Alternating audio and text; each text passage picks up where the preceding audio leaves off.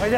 我们看到我们的陈建仁前副总统，哎，他居然接受《卫报》，他居然讲，现在政府先前没有准备足够的快筛试剂，而且现在官方日益依赖的快筛试剂手中没有足够医疗。他重点，我日益依赖，代表快筛在现在的防疫真的扮演一个非常重要的角色。嗯，在接我这个非常重要的角色，我现在东西居然严重不够。陈副总统就是前前副总统直接说快筛不够。对，我们上礼拜节目也有说嘛，哈，是老师其实很早就说。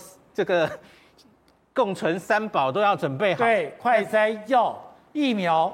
那我想大家其实应该都看到，这个礼拜连蔡蔡英文总统都出来讲话，对，然后又震怒，很明显不够嘛，吼。那我个人其实也是一直觉得，诶，让大家这个时候群聚排队，其实是真的是不智之举，吼。那可是今天不是在很多通路有卖一支快筛，一百七，吼。我有一百八，还有两百三，有有一些那个回报啦，是相对好买了，即使是双北，所以我觉得我给大家比较实际的意见，因为你也许工作上会需要嘛吼，可是其实你一定身边要有一支库存，那就是你你这个 真的发烧的时候，真的哎哎可能中奖的时候，你需要那一支。好，那今天有一个非常我觉得让我难过的新闻，就是八个多月大的小孩，嗯，后来他发现这是一个很大的问题，他也不能打疫苗。他也不能用口服药。哦，也就是说，在口服药里面，居然是往九岁以下是不能用，而且我后来看了才知道，你要用口服药很麻烦的，是。口服药有很多的这个这个医令哎，关卡。有很多的关卡，我又不能有疫苗，我又不能有口服药，我只能在家里用这个最过去那种最薄哎叫感冒流感的方式，那很恐怖哎。哦，结果大概解释一下哈，口服药哦，辉瑞口服药是十二岁以上，然后默呃那个默克是十八岁以上。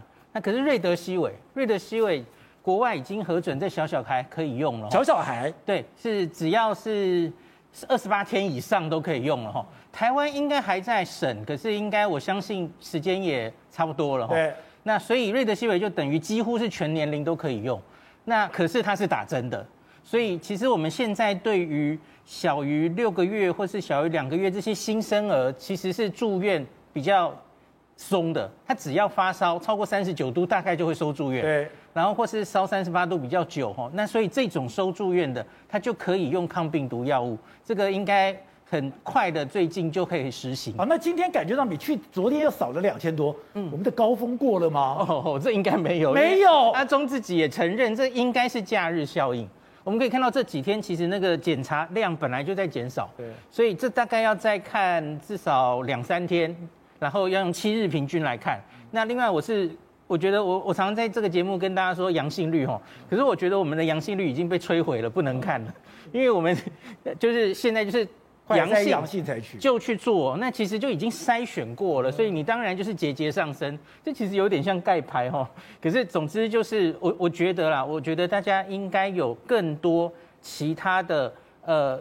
可以反映诊断或是反映医疗的量能的一些监测指标，才能让我们知道大概什么时候才到高峰了。因为我觉得现在的台面那个四万那个确诊数字可能会越来越不准。